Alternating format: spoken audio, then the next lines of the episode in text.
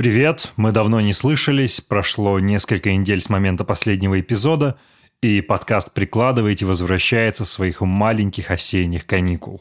Сегодня хочется поговорить об одной вечной теме, которая никогда не потеряет свою актуальность, а именно, как давать друзьям денег в долг или не давать совсем.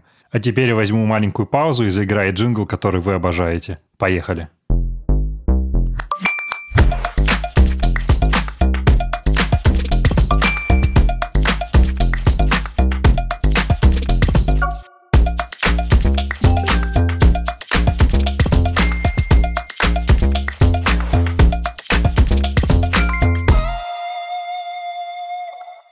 Меня зовут Антон Маслов, я любопытный транжира, а вы слушаете «Прикладывайте» – легкий подкаст «Газпромбанка» и студии «Глаз» на сложных ситуациях с деньгами. В этом эпизоде мы будем разбираться, как правильно давать друзьям в долг и как занимать, почему это психологически сложно и как это влияет на отношения между людьми. А главное, мы попытаемся разобраться, а стоит ли вообще просить и давать в долг. В этом мне помогут Дарья Атаманова, ведущий психолог объединения «Психология по-человечески», и Андрей Громковский, топ-менеджер и мой хороший друг. Давайте начнем. Друзья, сегодня у меня, короче, в студии для того, чтобы разобраться в самом странном вопросе, как правильно давать или не давать в долг, я позвал двух своих а, близких друзей, но они не только друзья, они еще и эксперты по темам. Это Дарья Атаманова, мы ее представим как ведущего психолога объединения «Психология по-человечески». Привет. Привет. И Андрей Громковский, а, эксперт и топ-менеджер в сфере медиа. Но пригласили мы его не поэтому, а потому что у него среди там, всего моего круга общения самый любопытный, на мой взгляд, принцип отношения к деньгам, в частности, к тому, как давать или не давать в долг. Вот. Да, привет, всем Андрей. привет. Да. Класс. А, смотрите, первое, что я вообще не понимаю относительно этой темы, я не часто вообще даю в долг, но все статьи, которые я гуглил, готовясь к этому эпизоду, говорят о том, что типа это обязательно может повлиять на отношения между людьми, особенно если у них а, близкие отношения, если они друзья, и что это может даже испортить дружбу. Я вообще не очень понимаю. Слушай, Даш, ты можешь как-то в очень простых терминах, знаешь, объяснить, разъяснить, как именно трансформируются дружеские отношения, когда возникают, назовем их долговые отношения, если так можно выразиться. Окей, давай попробую. Ну, когда один из друзей просит денег в долг, то сразу как будто бы появляется большое количество напряжения, и мне кажется, что это связано в первую очередь с тем, что есть такой коллективный опыт или ну, даже какое-то поверье, что если даешь деньги в долг, то можешь попрощаться с другом. И не то, чтобы оно безосновательное, ну, просто потому что у многих из нас или у наших друзей и знакомых есть уже такой опыт. И когда это происходит, мы все такие, ой, а не произойдет ли это со мной, не повлияет ли это на нашу дружбу? Ну, то есть есть некоторое предубеждение, которое добавляет напряжение с самого mm-hmm. начала. И второй момент происходит как бы смешение или даже наложение контекстов. Ну, то есть, с одной стороны, мы вроде как друзья, и мы на равных, и дружба — это что-то про бескорыстность и взаимовыручку. А с другой стороны, появляются отношения кредитор и... Заемщик. Заемщик, да. да. Появляется большое количество тревоги в этом месте, потому что тот, кто дает деньги в долг, он такой, ну, вроде как я должен помочь, потому что это мой друг, угу. но при этом у меня есть собственные планы на вот эту сумму, и вообще она мне не просто, наверное, досталась. Ну, если речь идет о какой-то более-менее значимой сумме для этого человека. И с другой стороны, ну, то же самое, что вроде как я беру деньги в долг, и это про то, что я как-то не справляюсь, и что сейчас мне нужно ну, быть в таком зависимом положении, а мы вроде как дружим. И, в общем-то, когда ты продолжаешь общаться с этим человеком, вы оба держите в голове вот этот вот э, контекст про кредитор-должник, и каждый может думать о том, что вот он мне сейчас пишет, потому что он переживает, не знаю, верну ли я ему долг, или он сейчас так со мной общается, может быть, потому что, не знаю, он э, не хочет отдавать мне деньги. Ну, в общем, это такая тревога, которая порождается совпадением двух разных контекстов. И угу. здесь очень сложно прочертить границы, потому что, ну, вроде как мы друзья, и все понятно, а отношение кредитор и должник э, как раз-таки подразумевает вот этих четко очерченных границ.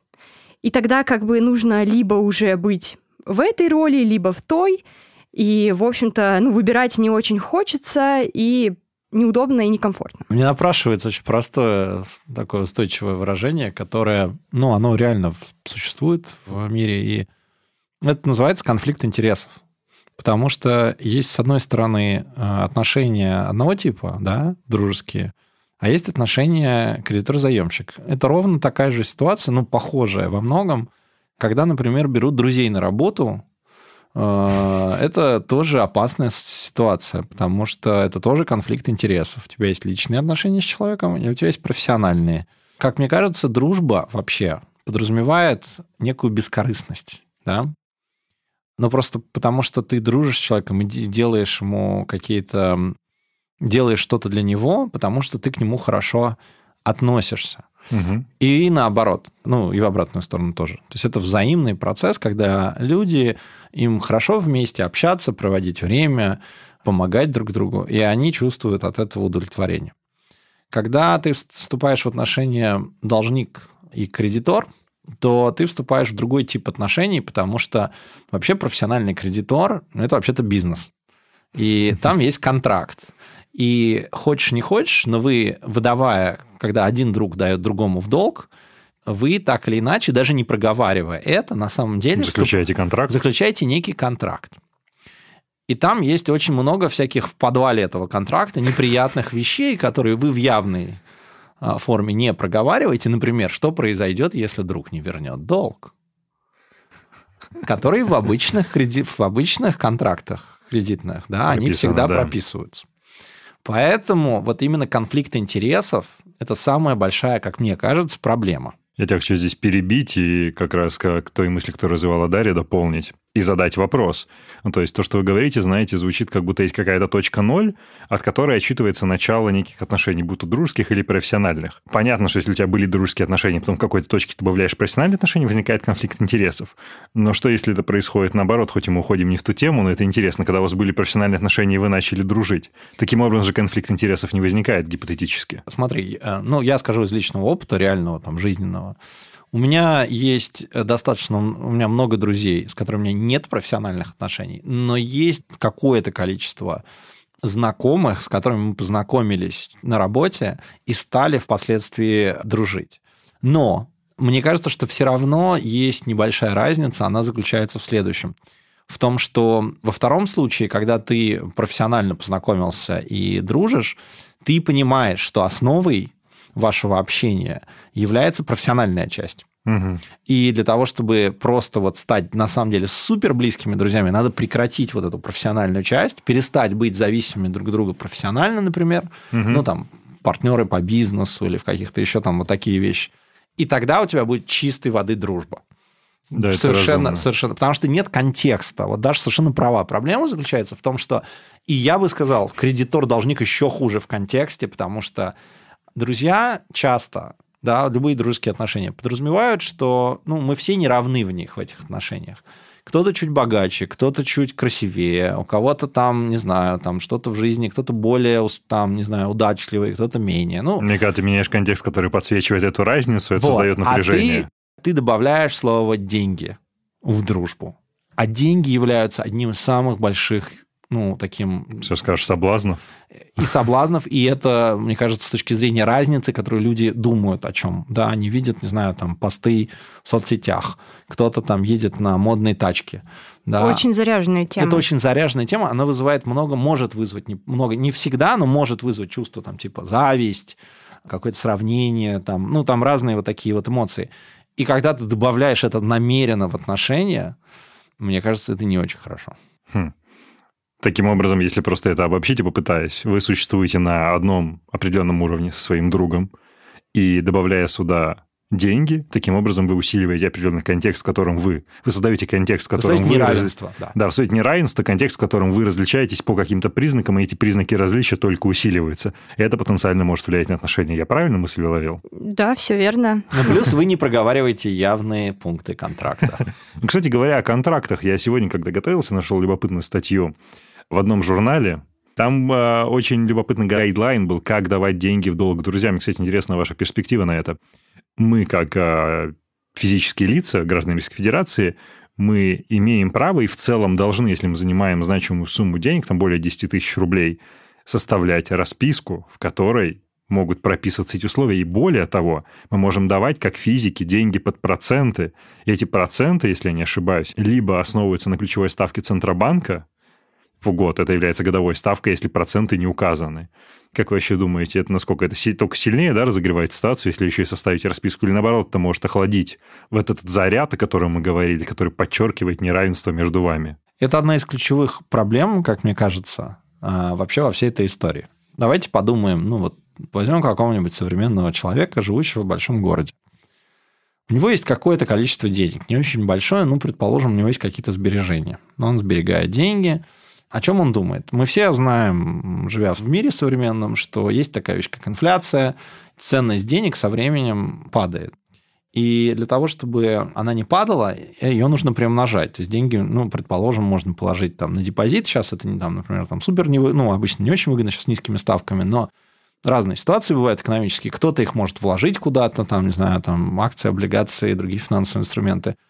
Или их можно вложить в дело, например, э, там, не знаю, открыть какой-то бизнес, предположим, небольшой какую-то кофейню или, там, не знаю, булочную или еще что-то, предположим, да? Или некоторые покупают машины. Вот там кто-то купил машину. Машины? Да, да, кто-то купил в 2016 году машину, она в цене выросла, например, там, за счет того, что в долларах продаются, а, ну, цены неплохо, выросли. Неплохо. Да-да-да, у некоторых там машины, как вот она стоила три года назад, так и стоит. Это способ сохранения денег, на самом деле.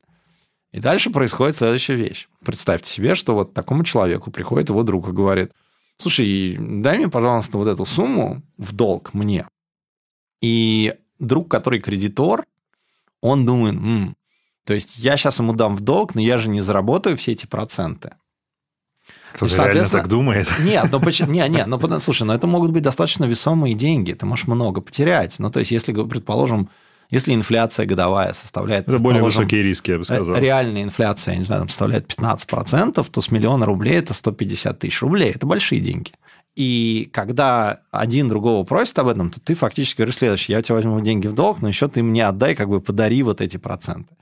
Тот думает, блин, мне надо ему сказать, чтобы он мне платил проценты. А друзья же так не делают. Да. Это же профессиональный ростовщик. Ну, как бы это ну, ростовщик или там банк, или кто он становится. Кем он становится? Кредитной организацией, понимаешь?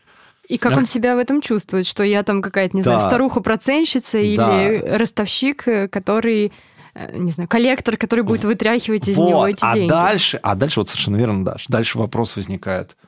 Подождите, а если он не вернет? Ну, то есть дальше, да, вот мы еще поговорим, наверное, но я просто к тому, что а, вообще история с расписками, процентами, все это вообще нарушение дружеского контекста тотальное. Потому что это вообще не про дружбу, а про профессиональное предоставление определенной услуги, а именно денег в долг. Ну, то есть это повышает, наверное, в каком-то смысле шансы, что тебе эти деньги вернут, и ты не потеряешь на процентах, но э, что будет с вашей дружбой, да, большой вопрос. Не, ну, можно, да, ну там, или там, ну, а представь себе кредитор, например, один друг другому говорит, слушай, а давай ты мне дашь что-нибудь в залог. В залог? Да, например, свою машину или квартиру. Жену. Пучку. Машину, например, машину или квартиру, да, например, квартиру. Предположим, человек дает в залог квартиру. Ты что потом у друга будешь снимать квартиру? Снимать квартиру? Какой это контекст создает? Отвратительный, я полагаю. Не Совсем не дружеский. Не дружеский контекст. И это проблема, что это просто нарушение, на самом деле, дружбы. Поэтому... Ну, ты понимаешь, Поэтому я та... тебя перебью Смотри. здесь, я да. хочу тебя перебить здесь, потому что с другой-то стороны у тебя все равно есть интенция, намерение и контекст дружбы, который предполагает, что ты в каком-то смысле должен выручить человека, с которым ты находишься в близких отношениях, потому что ему, ей больше, ну, в каком-то смысле некому обратиться. Есть ограниченное количество людей, вот. с которыми выстроены эти У отношения для обращения за помощью. На эту тему. И тогда ты зажат как раз-таки между тем, что ты переживаешь за эту сумму денег, и ты не хочешь с ней как-то сильно расставаться или терять в деньгах, и своей позиции друга. И что ты не сделай, ну, если мы как бы рассуждаем в терминах дихотомии дать в долг или не дать в долг, то что ты не сделай, ты все равно, ну, где-то продолбаешься либо в контексте ну, да. дружбы, либо в контексте своих видов на деньги, которые ты заработал. Так. Да. И? Вот. Есть ответ на этот вопрос, как решать это. Но я сейчас не скажу этого. Я не скажу, как я... давай подождем чуть-чуть. Надо подольше. Давай, нагнать пусть... интригу. Ну, да, нагнать интриги. Да. Ты Давайте... скажешь об этом попозже. Да, попозже. Как я считаю, на это надо решать. Очень важным, на самом деле, является еще вот какой момент. Что когда друг, который хочет взять взаймы, просит у друга кредитора деньги взять в долг, то на самом деле, мне кажется, он ставит изначально под сомнение вот эту дружбу в некотором смысле и нарушает границы того человека, который является потенциальным кредитором. Потому что друг, который берет в долг, должен предвидеть в своей голове развитие ситуации. Например, что он не сможет отдать эти деньги. Ведь может такое случиться, может все ну, что по угодно. по причине, да. Да, соответственно, он изначально на подсознании да, подразумевает, что может быть конфликт. Он, может быть, это явно не осознает, но ну, это... Точно чувствует напряжение. Контекст этот есть. И поэтому мне кажется, что просить в долг у других, ну, я, я раньше сам просил в долг. Я сейчас спрошу честно. про это. Вот я сам просил в долг, но просто я скажу, я перестал это делать, потому что я считаю, что как бы, ну, это неправильно. Поэтому мне кажется, что просить не стоит. А какого рода границы даже нарушаются? Ну, то есть, о каких границах вообще идет речь? Ну, слушай, тут каждый человек сам решает, какие у него границы и кому можно как-то их... Нарушать? Нарушать. Ну, не то, что нарушать, ну, по итогу-то но... нарушать, если ну, там слушай, совсем если у тебя говорить. гибкие границы, то есть люди, которым можно тебя, не знаю, толкнуть в плечо, а есть люди, которым нельзя этого делать. Ну, то есть, если к тебе какой-то незнакомый человек подойдет и это сделает, ты задашь ему, наверное, много вопросов или даже не вопросов. Ну, как если... ты узнала, чем я занимаюсь в метро? Но если, например, э, не знаю, это сделает Андрей, он просто ближе к тебе сидит, то, ну, вряд ли реакция будет похожей. Если, ну, я попробую прокомментировать то, что сказал Андрей, ну, тут как раз, опять же, речь про изменение контекста в одностороннем порядке. Ты просто приходишь и говоришь, все, теперь... Правила игры поменялись. Да, теперь ты Кредитор. должен решить, причем ты должен взять как бы на себя ответственность за то, как вот именно сейчас, ну, я буду себя чувствовать. Как будет развиваться динамика наших да. отношений. Но меня все равно в каком-то смысле оба бесите, потому что вы слишком складно раскладываете, простите, складно объясняете, почему это нехорошо, почему это нарушает какие-то границы. Это все очень похоже, знаете, на какой-то аппендикс номер один к учебнику по новой этике, знаете, в котором типа это нехорошо делать. Мне нужны, блин, деньги где мне их взять? Ну, окей, я знаю, допустим, где В Газпромбанке. Самая нативная интеграция уже сегодня прозвучала, я полагаю. Но не знаю, это просто отвратительная ситуация, в которой тебя просят, а ты отказываешься, и ты все равно остаешься козлом. А если ты начнешь занудствовать и объяснять вот эти вот вещи, которые мы сейчас с вами проговариваем, что слушай, ты меня ставишь в положение, где мне необходимо выбрать, как мы будем дальше с тобой взаимодействовать, я предпочитаю этот выбор не делать, я бы хотел самоустраниться от этой ситуации. Но ты но уже это, не можешь. Но это тоже отвратительно, потому что если мы говорим про конфликт интересов в деловом смысле, там всегда есть вейвер, да, то есть, который ты подписываешь, или каким-то образом там ты от этого, не знаю, от процесса принятия решений устраняешься, или там стараешься с этим человеком профессионально не взаимодействовать, там есть понятный механизм вот вейвер. А здесь как бы куда ни наступи, в обеих сторонах у тебя находится мина, на которой ты гарантированно подорвешься, и отношения все равно пострадают. Как сделать так, чтобы отношения не пострадали? Ну, практически опыт следующий. Рассказываю свой опыт – работает реально железно. Я скажу так, я брал деньги в долг, просил и сам давал. Ну, небольшие деньги и на короткие периоды времени. Я всегда возвращал долги, у меня не было с этим проблем. У меня был один человек в жизни, который мне не вернул долг, очень небольшой. Та ситуация мне не очень понравилась, потому что я ее, честно говоря, не очень понял. Я просто дал денег, а человек мне их не, не вернул. И ничего не сказал. И главное, куда-то пропал. Ну, он сделал вид, что ничего... А, он пропал. Да, пропал. Ну, это супер частая же история. И, вот потом, и потом я пытался как бы эту историю ему простить и продолжить дружить. Но, видимо, в силу контекста существующего это не получилось. Ну, то есть мы не ругались, ничего, но просто ему было некомфортно. И, ну, он знает, что он не вернул деньги, блин, а ты знаешь, что он тебе их не вернул. Ну, слушай, там, но у нас дальше не сложилось общение. Поэтому у меня не было какого-то глобального повода там сильно рассуждать на эту тему, но я долгое время думал, просто читал там советы, как бы как к этому относиться, и выработал для себя следующую схему. Я считаю так. Я считаю, что если э, есть действительно близкий друг, вопрос, на что нужны человеку деньги в долг. Если ему нужны деньги, например, открыть бизнес или расширить бизнес, но есть профессиональные, э, есть Газпромбанк.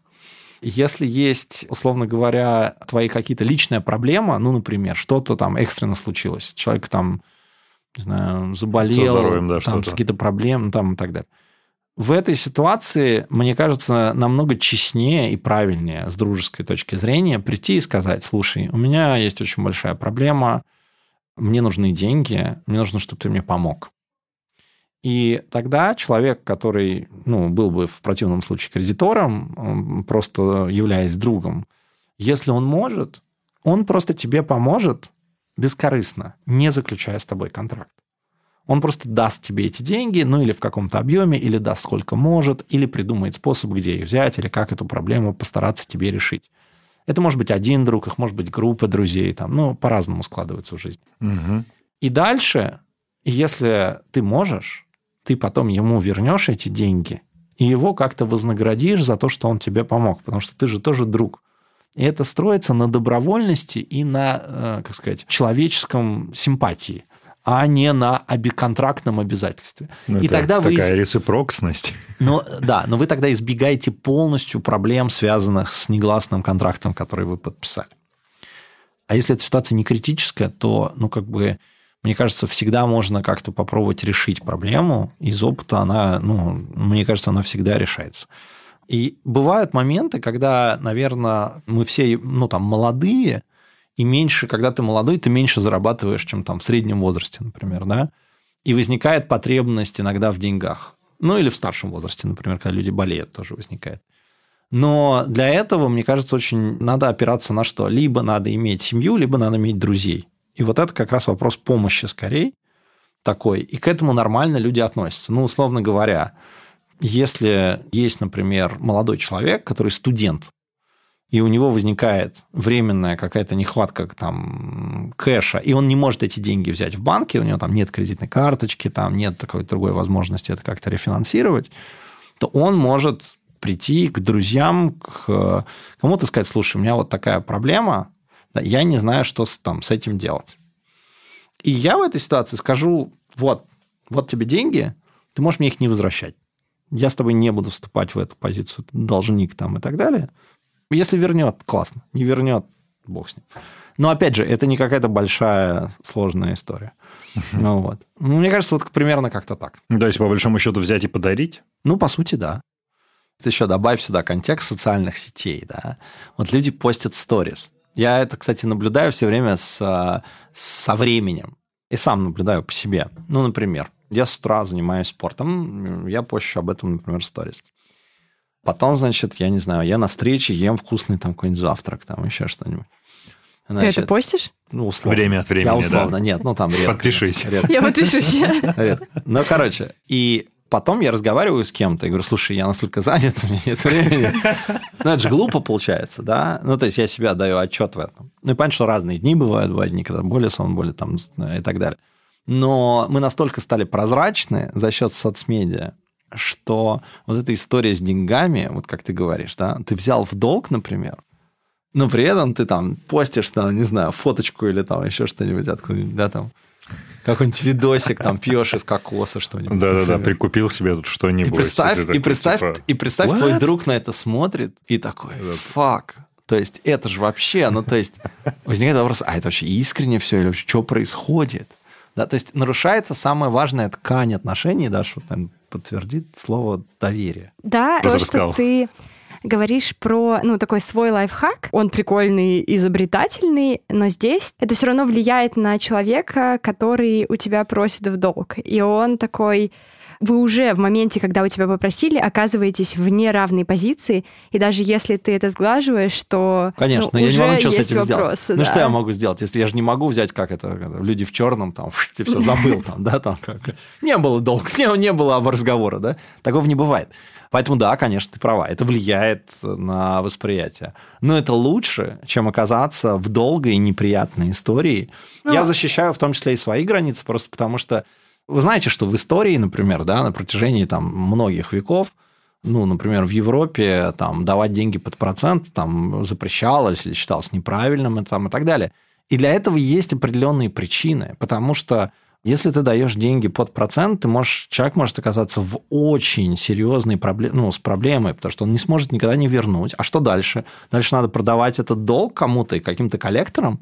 Ну, это же ужас. Добро пожаловать на финансовые рынки. Нет, да просто... Ну, то есть, это... Поэтому и есть банки, поэтому есть определенный порядок того, как они работают. Они стараются реструктурировать задолженность. У них есть... Ну, то есть, для этого есть общество, которое регулирует, и государство, которое регулирует эти вещи. А в отношениях друг к другу Этого всего нет. И получается, это такой дикий вообще какой-то... Дикий запад. Да, просто... Слушай, я не спорю в этом месте, я всего лишь говорю о том, что твой лайфхак — это про защиту своих границ, но не про нивелирование этой ситуации, которая а уже не окей. А как, хорошо. Да. А как? Как Ты знаешь ответ? Нет, я про это говорю, что не существует способа как-то уже не, ну... вырулить. Можно только как раз-таки это... защитить свои границы. Ну, типа damage control какой-то. И, кстати, да-да-да. И, кстати, к этому, я помню, я где-то читал, и не знаю, официальная статистика это или нет, но я слышал, что чаще всего в вопросах долгов, когда там ну, какие-то были дикие времена, чаще всего страдали кредиторы в плане физическом. То есть, то есть должники пытались избавиться от да, своих кредиторов. От своих кредиторов. И это чаще происходило, чем наоборот. Типа, есть такая вообще как бы, ну, поверье, Тенденция. что это так, да. Поэтому, как бы, если Вспомнить исходить... старуху-проценщицу. Ну, ну вот, кстати, а, да. кстати, у нас есть вот хороший... Достоевский все писал. Да, поэтому зачем искушать? Мне кажется, что здесь вопрос тоже про искушение, потому что ты, когда человеку... Знаете как, если у человека есть очень большая беда в жизни, ты ему можешь действительно помочь. А если у него нет беды, зачем ты будешь его искушать? Ты ему дашь деньги, например. Подожди, а в чем искушение? Ну да, ну, в чем смотри, искушение? Я приведу тебе пример. Смотри, ты дашь другу денег, он угу. построит успешный бизнес, предположим. Но эти деньги его сведут с ума. Может же быть такое? Вполне он вероятно. может там, не знаю, он может там, не знаю, построить гигантский бизнес, стать мультимиллионером, но он лишится там, не знаю, семьи, там у него там начнется потом депрессия какая-то. И спустя 10 лет он придет к тебе и скажет, слушай, нахуя ты мне дал эти деньги? Ну, так можно в чем угодно обвинить Нет, кого я просто к тому, что ты являешься, ты вступаешь на территорию, если бы он сам потом эти деньги где-то взял там в другом месте, это его ответственность. А так ты с ним делишь ответственность за последующую реальность, которая наступает. Я к этому. Ну, ты делишь э, эту ответственность только в его голове. Да, но... А сам ты можешь к этому относиться как угодно. Да, но мы знаем. В отношении, дружеские отношения, они на то и дружеские, что ты стараешься элиминировать контексты, которые могут быть такими негативными, неоднозначными. Да.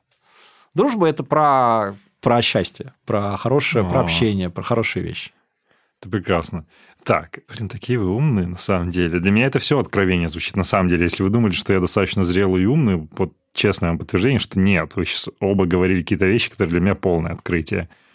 Но таким образом получается, что стрелка весов тяготеет к тому, чтобы, в общем, не давать в долг совсем, особенно если вы находитесь в дружеских отношениях, и пытаться как-то нивелировать тот потенциальный микроущерб, который все равно может произойти, когда вы уже в этой ситуации оказались, когда у вас попросили деньги. Я правильно все это понимаю? Много слов было. Лучше не просить в долг. Пожалуй, соглашусь. Лучше не просить в долг. Да, не просите в долг. То есть не то, что не давайте. А давайте, не давайте там. Но... Не, ну реально, ну как бы... Новой кредитной просто, картой. Просто просить в долг, это, ну... Это знаете как? Это как просить друга, там, не знаю, о о работе у него там в компании. Или, например, я, честно скажу, есть какие-то вещи, которые мне не нравятся. Меня вот, я знаю, что это нормальная история, как бы считается, в принципе, ну, там, друзей, например, просить скидку э, на какие-то вещи, если у них есть бизнес какой-то там и так далее. Но даже это, мне кажется, в некотором смысле какой-то конфликт интересов. Потому что... Все очень легко. Увеличиваешь стоимость на, на процент скидки, делаешь скидку. Спасибо. Мы будем знать, Антон. Мы будем знать. Вот они. Да, потом купить акции. Так вот, мне кажется, что если ты просишь о скидке, это такая тоже сложная вещь. Просишь о работе. Можно, здесь, можно здесь помочь на человеку. просишь. Знаешь как? Можно попросить, сказать, слушай, тоже, кстати, один из методов, который можно применить. Например, можно попросить о каком-то, о помощи у третьего лица. Ну, то есть, условно говоря, например, тебе нужна большая сумма э, взять в банке, ты ее не можешь взять, тебе банк мешает, там, почему-то говорит, что там есть какое-то несоответствие требованиям, но ты знаешь, например, что твой друг общается с кем-то, кто в этом банке принимает решения, ты можешь попросить, сказать, слушай, там есть небольшая проблема, можешь просто поговорить, пожалуйста, там, и так далее ну, как бы для друга это не очень большая, там, он не пострадает, скорее всего, от этого никак, да, ну, то есть он может тебе помочь и, наверное... Но он там... ставит свою репутацию на кон, он сейчас ты ситуацию подбросил, в которой слушай, все ну, неоднозначнее репутация, стало. Слушай, репутация, да, но как бы все равно, там, мы знаем, что если один за другого просто там попросил, это не всегда означает репутационный ущерб. Все равно конечная страна принимает решение и ответственность берет на себя, да, та, ну, та которая принимает так решение. или иначе. Да, поэтому попросить, наверное, можно, например. То же самое, ну, в других ситуациях, мне кажется, это более так как-то, ну, мягче. Вот. Ты вроде помогаешь, но при этом не... не ну, не нарушаешь статус не нарушаешь, определенный. Да. Любопытно. Ну и получается, что когда ты просишь деньги в долг, ты как бы избегаешь ситуации, в которой ты говоришь «мне нужна помощь». Ты говоришь о том, что мне нужна помощь, но таким своеобразным методом из серии «это не помощь, это именно...» Слабость не признаешь. Да. да. То есть это эгоистическое поведение в некотором смысле. Ну, я бы не стала это так оценивать. Это просто такое двойное послание. Ты, в общем-то, мне вроде бы помоги, но это на самом-то деле не помощь, потому что я тебе верну эти деньги. Ну, получается, может ли человек так просить, потому что он просто, ну, боится просить о помощи? Поэтому он просит толк. Во, ничего, вы нашли смысл. Ну, вполне возможно, а, ну, кстати. кстати. Конечно, вот. именно поэтому он чаще всего и просит так в долг вот, у так друзей. получается, моя концепция очень правильная. Потому что тогда лучше сказать, слушай, это все, давайте я просто помогу. Ну, как бы честно. Но ну, помощь это все-таки когда попросили, а он тебя не просит. Ну, ты просто сразу считываешь контекст, говоришь, слушай. Ну, я не знаю, как ты, но я, например, не всегда могу считать контекст. Ну, ты можешь правильно. спросить, сказать, да, слушай, а что есть... у тебя случилось? Он тебе начинает рассказывать. Ты, ты понимаешь, что как бы там там волосы помощь, денег. Волосы дымом, да, там, слушай, он никогда тебе не вернет их, там, у человека очень большие проблемы со здоровьем. Ну, конечно, ты ему просто хочешь помочь. Ну, и тогда ты тем самым действительно переводишь из такой двойной коммуникации в очень простое, понятное русло, где у вас обоих есть, ну, как бы вся информация, и тогда ты уже можешь, ну, принять решение, как ты хочешь распорядиться своими деньгами, ну, и он не оказывается в ситуации, когда он в долгу у тебя в части именно кредитор-должник. Ну да. Или выясняется, что он тебе рассказывает контекст, выясняется, что у тебя есть там, не знаю, другой человек, которого ты знаешь, который может решить занимается проблему благо... именно. Его, да, его проблему, там, благотворительный фонд, который лечит определенных заболеваний, и вот они ему помогут, ты решил его проблему, вы не, вы не возникло вот этих всех неприятных отношений, вы сохранили дружбу, тут тут слава богу, он там выжил, все нормально, и спустя 20 лет вместе сидеть на даче и жарить шашлык, все классно. Слушайте, у нас осталось совсем немного времени. Любопытные принципы. И я очень рад, что этим поделились. Я определенно из этого что-то себе возьму на вооружение. Как минимум не буду просить у вас долг. Андрей, Дарья, огромное спасибо. Это было очень такой комплементарной беседой с разных а, перспектив. Мне очень нравилось, как вы между собой спорите. Это очень классно. Спасибо большое. Спасибо тебе. Спасибо Газпромбанку. Спасибо, что позвал. Кажется, что тот полилог, который состоялся между нами, говорит обо всем и необходимости подытоживать что-то просто нет. От себя я могу только добавить, что в этот эпизод была нативно интегрирована кредитная умная карта «Газпромбанка» с льготным периодом до двух месяцев и лимитом до 600 тысяч рублей. Кроме того, за каждую покупку вы можете получать реальный кэшбэк до 10% в избранных категориях. И в моем случае, если мне нужны деньги, то я просто использую ее, а не прошу у друзей. На этом, пожалуй, все. Вы слушали «Прикладывайте» – легкий подкаст «Газпромбанка» и студии «Гласно» про сложные отношения с деньгами. Он доступен на всех подкаст-сервисах. Подписывайтесь, ставьте оценки и оставляйте комментарии. Да ладно вам, прикладывайте.